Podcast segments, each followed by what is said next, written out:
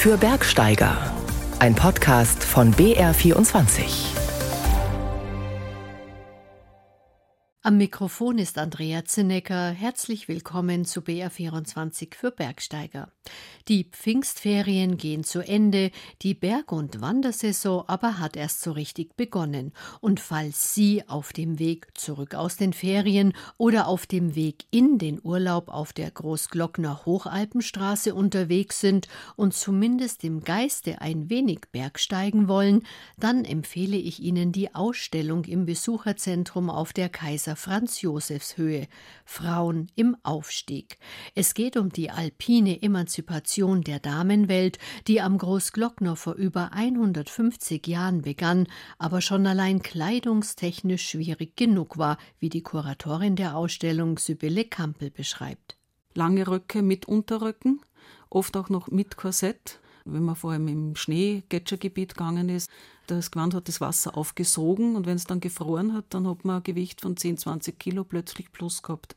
Also es gibt schon ganz wenige, die tragen Hosen, so Pluderhosen, Blumers nennt man die ja, aber sehr viele, einfach aus ihrer gesellschaftlichen Stellung, bleiben beim Rock, weil die meisten kommen ja aus großbürgerlichen, adeligen Haushalten. Einen Haushalt der besonderen Art führt Roman Kurz. Seit 25 Jahren ist er Hüttenwirt im Matrashaus auf dem Hochkönig. Diesen Begriff Work-Life-Balance, den finde ich so furchtbar. Als Hüttenwirt, wenn du da nach einer Work-Life-Balance suchst, da zahlst du drauf, weil wenn du es als Work siehst, dann hast du scheiß Life, aber wenn du es als Life siehst, dann hast du keine Arbeit. Also Hüttenwirt zu sein, ist für mich mein Leben. Ich sehe das nicht als Arbeit. Ich bin da herum, ich lebe da herum. Und wenn man so eine Einstellung zum Hüttenwirt sein hat, dann lebt man einfach. Seit gestern ist das Matrashaus wieder geöffnet, und da unternehmen wir doch gleich eine Hochtour auf den Hochkönig. Wir sind aber auch unterwegs auf dem Fichtelgebirgshöhenweg und wir stellen Ihnen das neue Wildkräuterbuch der Almerin Martina Fischer vor. Und was es mit einem Bärendienst für Wanderer und Berggeher im Trentino auf sich hat, das erklären wir auch. Der Fichtelgebirgshöhenweg ist eine herrliche Kammwanderung und verläuft über die wichtigsten Gipfel. Dabei trifft man auf die für dieses Mittelgebirge so typischen Naturdenkmäler. Felstürme, die den Hochwald überragen und Granitblockmeere in den Gipfelzonen. In vier Tagesetappen geht es von Wunsiedel bis nach Schwarzenbach an der Saale.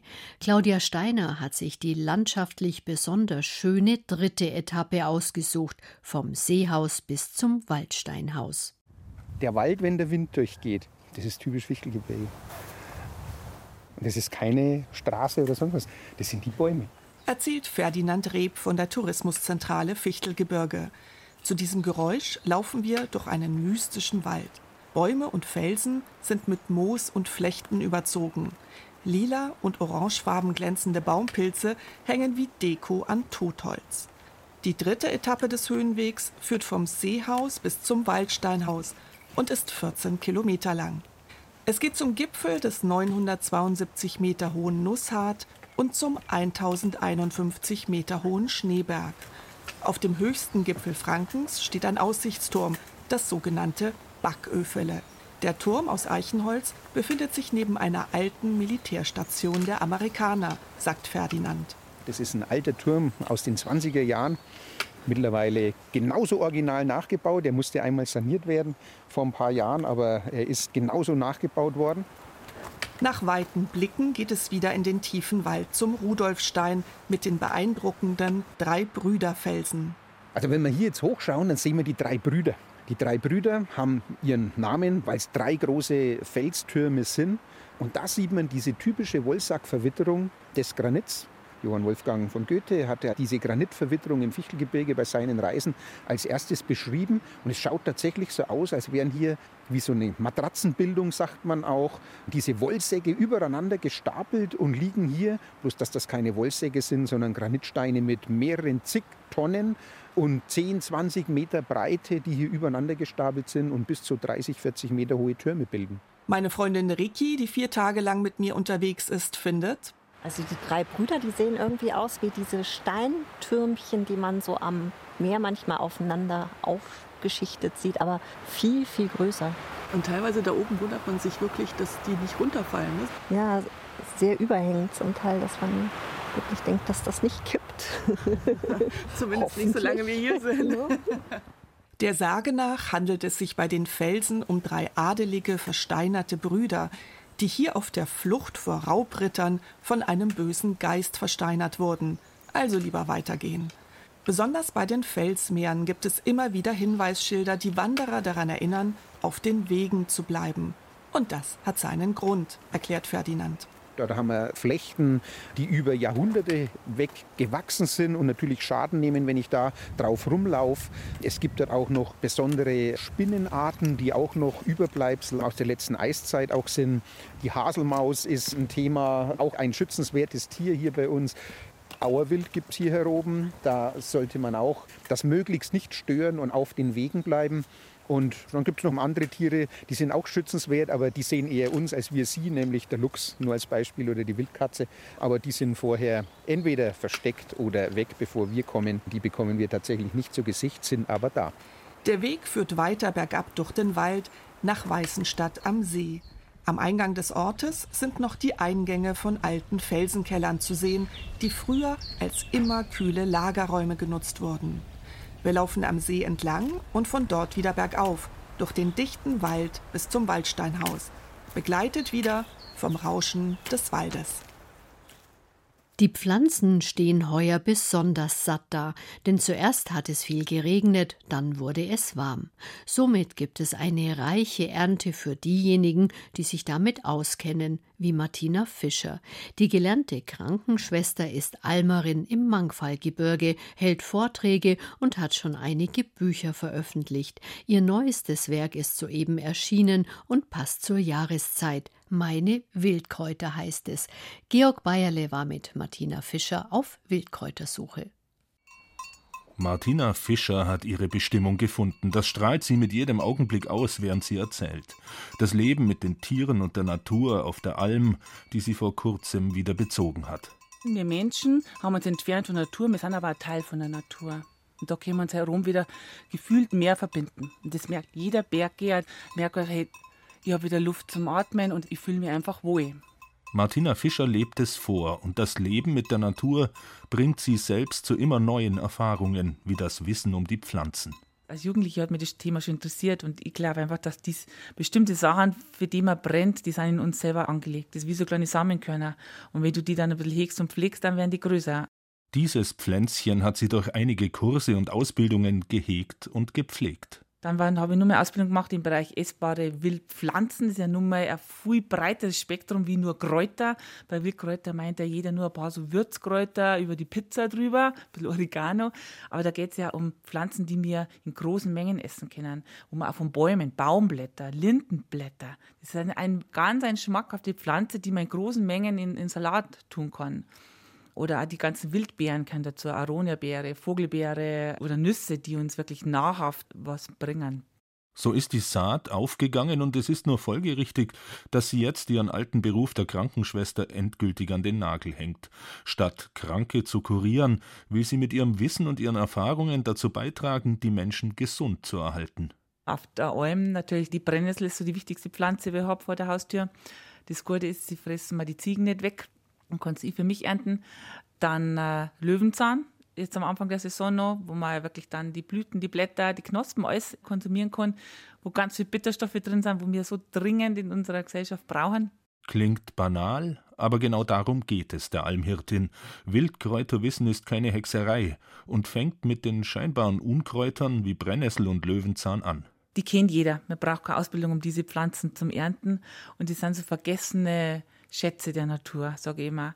Und für Gärtner ist absolute Gartenschreckpflanzen. Man nehme beispielsweise die Knospen vom Löwenzahn. Wenn man ein, zwei Hände voll hat und du brätst die mit ein bisschen Olivenöl und einem guten Kräutersalz drüber an und dann hat man ein richtiges wie so ein Antipasti. Und wenn es kalt ist, kann man so ein bisschen Balsamico mit einem guten Balsamico-Essig. Ist eine Delikatesse. Und man hat sehr viel da für sein Leber. Natürlich hat sie als Gesundheitsexpertin ihr Wildkräuterbuch mit verschiedenen Heilrezepten angereichert.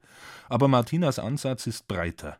Sie mischt Nützliches mit Raffiniertem und hat wirklich für jedes Bedürfnis ein Kräutlein parat, allein schon, wenn sie aus ihrer Hütte in die umliegenden Wiesen geht. Ein Thymian, ein Quendel, ein Bergoregano, dann die Schafgabe, die ist ganz wichtig auch, auch ganz sogar die Leberpflanze, eine Wundheilpflanze und eine Frauenpflanze und ein Frauenmantel, davor die Schwester, den Silbermantel, das ist ja die, wo wirklich nur am Berg wächst. Also es ist schon ein, einige, wo man dann Oma auf der Alm ernten kann. Auch mit dem Fuchsbandwurm beschäftigt sie sich ausführlich in ihrem Buch und versucht, unbegründete Ängste auszuräumen. Weil nicht jeder, wie sie, in den Bergen lebt, um Kräuter zu sammeln, denkt sie auch an die Stadtmenschen. So Böschungen, weil da läuft auch kein Hund meistens rauf da wächst eigentlich, viele, viele haben ja oft mal einen eigenen Garten und wissen gar nicht, was für Fülle die in einem Garten haben. Bei den Bäumen auch, es gibt Waldstücke, wo man durchlaufen kann. Waldränder ist auch immer ganz gut. Es ist so, man muss einen Blick aufmachen und dann ist da. Wer erst mal ins Sammeln gekommen ist, findet schnell immer mehr. Für Martina Fischer sind die Wildkräuter eine echte Ernährungsalternative. Wir kannten uns ja wirklich, auch unsere Gesellschaft, unheimlich gut ernähren. Wir brauchen überhaupt keinen Salat den ganzen Sommer nicht. Und wir haben kein Problem mit Schnecken, weil die Wildkräuter die, die Schnecken nicht mengen oder die Schnecken mengen keine Wildkräuter. genau. Also da ist eine Fülle da und da möchte ich die Leute wieder begeistern für das, was wir vor der Haustüre haben. Freilich sollte jetzt nicht einfach alles abgegrast werden, was da wächst und blüht. Darauf weist auch der Deutsche Alpenverein hin, der gerade ebenfalls Anregungen zum Kräutersammeln auf seiner Webseite gibt. Und es reicht ja, mit ein paar Versuchen mit den Allerweltspflanzen anzufangen. Schon gehen wir mit wacheren Augen durch die Landschaft, entdecken mehr und nehmen etwas von den Ingredienzien der Natur mit nach Hause. So schmeckt das Abendessen selbst in der Stadt noch ein bisserl nach Berg. Meine Wildkräuter aus dem Wald, von der Wiese und der Alm, essbare Heilpflanzen zu jeder Jahreszeit. Das Buch von Martina Fischer und Dorothea Steinbacher kostet 24 Euro und ist im Kailash Verlag erschienen. Wildkräuter schmecken auch den Bären. Einen Bärendienst für Wanderer und Bergsteiger gibt es jetzt allerdings im Trentino. Denn der tödliche Angriff eines Braunbären auf einen 26-jährigen Jogger im Val di Sole im April nimmt eine neue Dimension an. Um die Einsatzkräfte zu schützen, führt die Bergrettung im Trentino jetzt Einschränkungen für Rettungs- und Suchaktionen bei Nacht ein. Was aber hat das für Konsequenzen für Berggeher, die in der Region nördlich des Gardasees Urlaub machen? Mein Kollege Sebastian Nachbar ist selbst Einsatzleiter in der Bergwacht. Sebastian, was steckt denn hinter dieser Maßnahme? Also das oberste Prinzip bei den Rettungsorganisationen ist ja immer der Eigenschutz. Und vor jedem Einsatz gibt es ja eine Risikoabwägung und damit auch die Frage, wie sind die Gegebenheiten am Berg? Was steht auf dem Spiel? Wie können wir unter diesen oder jenen Umständen Leute ins Gelände schicken? Also bisher geht es da vor allen Dingen um Wetter- oder Lawinengefahr. Und vor drei Jahren mit der Pandemie kam dann eine neue Gefahr für Einsatzkräfte hinzu, nämlich Corona und die Frage, können wir uns im Einsatz mutmaßlich mit Corona infizieren, also ein weiteres Risiko. Und jetzt gibt es wohl im Trentino wieder eine neue Art von Risiko, nämlich die Tatsache, dass man als Einsatzkraft anscheinend mit einer gewissen Wahrscheinlichkeit Wölfen oder Bären begegnen kann. Aber die Wahrscheinlichkeit ist zum einen nicht so hoch und die Bergwachtleute sind zum anderen doch nie so ganz alleine unterwegs. Kann es da wirklich gefährlich werden? Also, wenn jemand vermisst wird, dann gehen ja Suchtrupps vor allem Wanderwege ab. Und da ist man schon auch mal zu zweit im Dunkeln unterwegs und zwar auch irgendwo, wo vielleicht sonst nicht so oft Wanderer unterwegs sind und oft auch mit Hund ich bin jetzt kein Bärenexperte, aber eine Begegnung zwischen einer überraschten Bärin mit Jungen und einem Hund, der von einem Menschen an der Leine geführt wird, möchte ich mir jetzt nicht vorstellen. Sicherlich gibt es da jetzt auch in der Bergrettung im Trentino heftige Diskussionen um den Umgang mit den Bären, wie überall. Und als Folge daraus jetzt wohl diese Reaktion der Leitungsebene, die aber auch natürlich so in, zu interpretieren ist, dass man sich auch ein Stück weit den Mitgliedern gegenüber absichern muss. Ich gehe aber trotzdem davon aus, dass es weiterhin in jedem Einzelfall genau beurteilt wird im Einsatz und dann auch angemessen entschieden wird. Wie reagieren denn Touristen und Einheimische auf diese Ankündigung der Bergrettung im Trentino? Also ich habe jetzt ein paar Kommentare aus den sozialen Medien gesammelt, weil da kocht ja oftmals das Erregungslevel relativ schnell hoch. Zum Beispiel empfiehlt jemand mal den Blick nach Nordamerika zu richten, nach Kanada, wo man ja schon lange mit Bären, muss man sagen, zu tun hat. Hier gibt es Strategien, welche Rettung in Raubtiergelände ermöglichen Jemand anders will den betroffenen Naturraum nachts gleich komplett sperren. Und eine dritte Stimme vielleicht noch, eine Frau spekuliert wiederum bei Facebook auch darüber, wie das ganze Schlamassel mit den Bären im Trentino vielleicht angefangen haben könnte. Damit so etwas nicht mehr passiert, wäre es vielleicht angebracht, die Schuldfrage komplett zu klären. Ein Hotelbesitzer soll Bären als Touristenattraktion angefüttert haben. Trägt er damit nicht eine erhebliche Mitschuld an den Vorkommnissen, wenn jedem Lebewesen sein Lebensraum gelassen wird, ohne ständig einzugreifen und ohne dass die Touristen überall herumspringen müssen, wäre vermutlich alles in bester Ordnung. Kann man so sehen, muss man nicht. Gerade erst wurde ja in dieser Region ein neuer Weitwanderweg eröffnet, der Camino San Vili von Madonna di Campiglio bis Trient, der noch mehr Wanderer anlocken soll. Was heißt das jetzt für mich, Sebastian, wenn ich im Trentino Wanderurlaub mache? Also es gibt ja die Informationen von den Behörden vor Ort, wie man sich im Punkto Bär zu verhalten hat. Und die würde ich lesen und beherzigen, wenn ich da Urlaub mache. Ansonsten gilt wie immer, würde ich sagen, ruhig bleiben und sich jetzt nicht zu sehr von der ganzen Debatte anstecken lassen. Wer mag, kann sich ja auch ein Bärenglöckchen kaufen, was in Kanada zum Beispiel üblich ist. Ansonsten gelten im Rettungswesen dieselben Grundsätze eigentlich wie bisher, denn Rettungskräfte werden sicherlich weiterhin ja alles versuchen, was ihnen möglich ist, um Leuten zu helfen, die in Bergnot sind, mit der Einschränkung, wie gesagt, Rettungskräfte können und dürfen sich nicht selbst gefährden. Eigentlich nicht so viel Neues. Und das nächste Problem, der Ton in der Auseinandersetzung wird immer rauer. Das ist eigentlich das Schlimmste an der ganzen Sache, denn an den ganzen Berichten in den Nachrichtenportalen merkt man, da geht vor Ort die Angst um. Und das ist ein Problem. Und das andere ist, wie der Ton im Lager der Bärengegner und Bärenbefürworter immer unsachlicher und ja, fast schon radikaler wird. Also Facebook-Gruppen von Tierschutzorganisationen oder Tierschützern mit fünfstelligen Mitgliederzahlen, in denen zum Boykott der kompletten Region Trentino aufgerufen wird, weil man dort in Anführungszeichen zu bärenfeindlich agiert im Trentino ich finde es gegenüber den Hinterbliebenen dieses tödlich verletzten jungen Mannes, den wir angesprochen haben, eigentlich zynisch und absolut pietätlos. Andererseits hat ein Bürgermeister im Val di Sole neulich auch sogar mit Rücktritt gedroht, wenn er, so sagt er, die Bevölkerung nicht schützen darf, sprich Bären schießen darf. Also ich wollte auch wissen, ob die Buchungszahlen für den Sommer in den Tälern im Trentino sich verändern und vielleicht sogar rückläufig sind wegen dieser ganzen Bärenhysterie. Vom Tourismusverband im Trentino habe ich da aber bislang keine Antwort erhalten. Schlechte Stimmung also im Trentino wegen der Bären. Die Bergwacht will nachts nicht mehr ausrücken. Danke Sebastian Nachbar für die Informationen dazu. Wer auf den Hochkönig steigt, der muss zumindest derzeit keine Begegnungen mit Bären befürchten.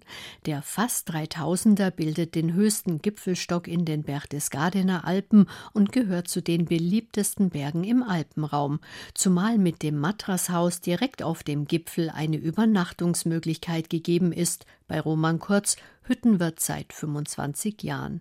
Aber der Hochkönig ist eine anspruchsvolle Hochtour. Selbst auf dem Normalweg muss man über 1500 Höhenmeter bewältigen. Uli Nikola hat sich der Herausforderung gestellt und auf dem Weg zum Gipfel viele Bergsteiger getroffen, die vor allem von den Sonnenauf- und Untergängen am Hochkönig schwärmen. Traumhaft, herrlich, wunderschön, der größte Liebesbeweis der Natur und der Menschen. Egal auf welchem Berg man ist, Sonnenaufgänge sind einfach, finde ich, das Schönste, was es gibt. Weil jeder Sonnenaufgang anders ist. Jeder leuchtet anders, einzigartig und individuell. Allein dafür lohnt sich der lange Aufstieg auf den Hochkönig, denn das Matrashaus steht direkt am Gipfel. Dort wirken die Sonnenauf- und Untergänge besonders intensiv. Rein gar nichts verstellt den Blick auf das Lichtspektakel am Horizont, wenn dort die Sonne hinter den Tauern hervorkommt. Doch davor steht einiger Schweiß. Die Tour hier hoch war wunderschön, aber es ist definitiv keine Anfängertour. Also wenn man hier hochgehen will, sollte man eine gute Kondition haben und gutes Schuhwerk haben. Aber so kann ich es nur jedem empfehlen. Sie war anstrengend, aber sie hat sich richtig gelohnt. Ich habe die Tour schon seit neun Monaten geplant gehabt, also von dem her, ich habe mich schon wirklich wahnsinnig lang drauf gefreut und ich bin froh, dass ich jetzt endlich da bin und dass ich auch einen Sonnenaufgang sehen kann. Jetzt aber erstmal von vorne. Zunächst führt die Wanderung mit Blick auf die Mandelwand entspannt über einen Forstweg bis zur Mitterfeldalm. Doch dann geht schon bald steinig und steil bergauf. Kurz darauf verschlägt es einem fast den Atem beim Anblick der markanten Torsäule. Der freistehende Fels ragt an der Ostflanke des Hochkönigs wie ein Turm rund 500 Meter empor. Und das sogenannte Ochsenkar wirkt wie eine felsige Arena. Viel Gestein, viel Schotter und ein bisschen Klettern, aber nichts, was ausgesetzt ist oder schwierig. Also ist auch eine Traumlandschaft einfach. Obwohl es eine Landschaft grau in grau ist, sind die unterschiedlichen Felsformen und Reste des Plateaugletschers übergossene Alm faszinierend. Einige Passagen sind mit einem Stahlseil oder Leiter gesichert. So langsam macht sich die Höhe auf über zweieinhalbtausend Metern bemerkbar.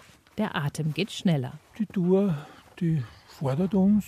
Ein bisschen trainiert haben wir, aber trotzdem pfeifen wir ganz schön auf. Aber wir werden es schaffen. Also es ist schon herausfordernd und vor allen Dingen denkt man immer, man ist schon fast da und dann zieht es sich nochmal um eine Ecke und nochmal um eine Ecke und naja, ist also gut, wenn man früher losgelaufen ist. Ein genialer Berg, eine sehr, sehr schöne Bergtour.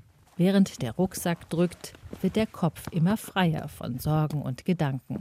Die Wanderung im Hochgebirge wirkt wie eine Art Reset. Auf den fünf, sechs Stunden anspruchsvoller Wanderung kommt an diesem erhabenen Gebirgsstock auch Demut auf. Die Stille da oben, man sieht weit ins Land, man sieht eigentlich, wie klar der Mensch ist. Ich habe mir vor einigen Jahren habe ich mir das Kreuz gebrochen und wäre knapp querschnittsgelähmt gewesen und das muss man sich bewusst halten, dass das alles keine Selbstverständlichkeiten sind. Umso schöner ist es, wenn man dann endlich am Gipfel steht auf 2941 Metern. Nach einer Übernachtung im Matrashaus lässt sich mit einem Kaffee oder Tee in der Hand der viel zitierte Sonnenaufgang genießen. Ja, wunderschön natürlich auf der Höhe. Sowas muss man einfach mal gesehen haben. Es wird hell, man sieht, wie die Sonne aufgeht und die verschiedenen Farben. Einfach schön. Und das haben wir uns verdient, weil gestern Abend hat es gehagelt und geblitzt. Ne? Ja, es ist gestern sogar ein wenig weißer draußen gewesen. Von dem her hätte man fast eine Schneeballschlacht machen können. Das Wetter am Hochkönig kann schnell wechseln. Eine Garantie auf stimmungsvolle Sonnenauf- und Untergänge gibt es daher natürlich nicht. Und für eine schöne und sichere Bergtour sollte man einen möglichen Wetterwechsel gut im Blick haben und rechtzeitig starten. Für ein unvergesslich schönes Erlebnis am Hochkönig. Uli Nicola hatte es, das schöne Erlebnis auf dem Hochkönig. Danke fürs Zuhören und noch einen schönen Sonntag, ob am Berg oder im Tal.